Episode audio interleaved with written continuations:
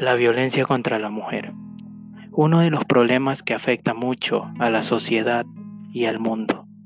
Miles de personas que han sufrido la pérdida de un familiar, de una mujer, de una madre, de una amiga.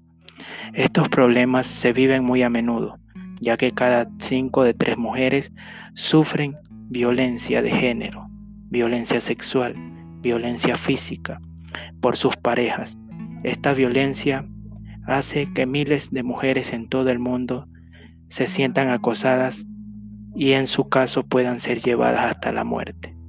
Es así que debemos eliminar este problema por completo.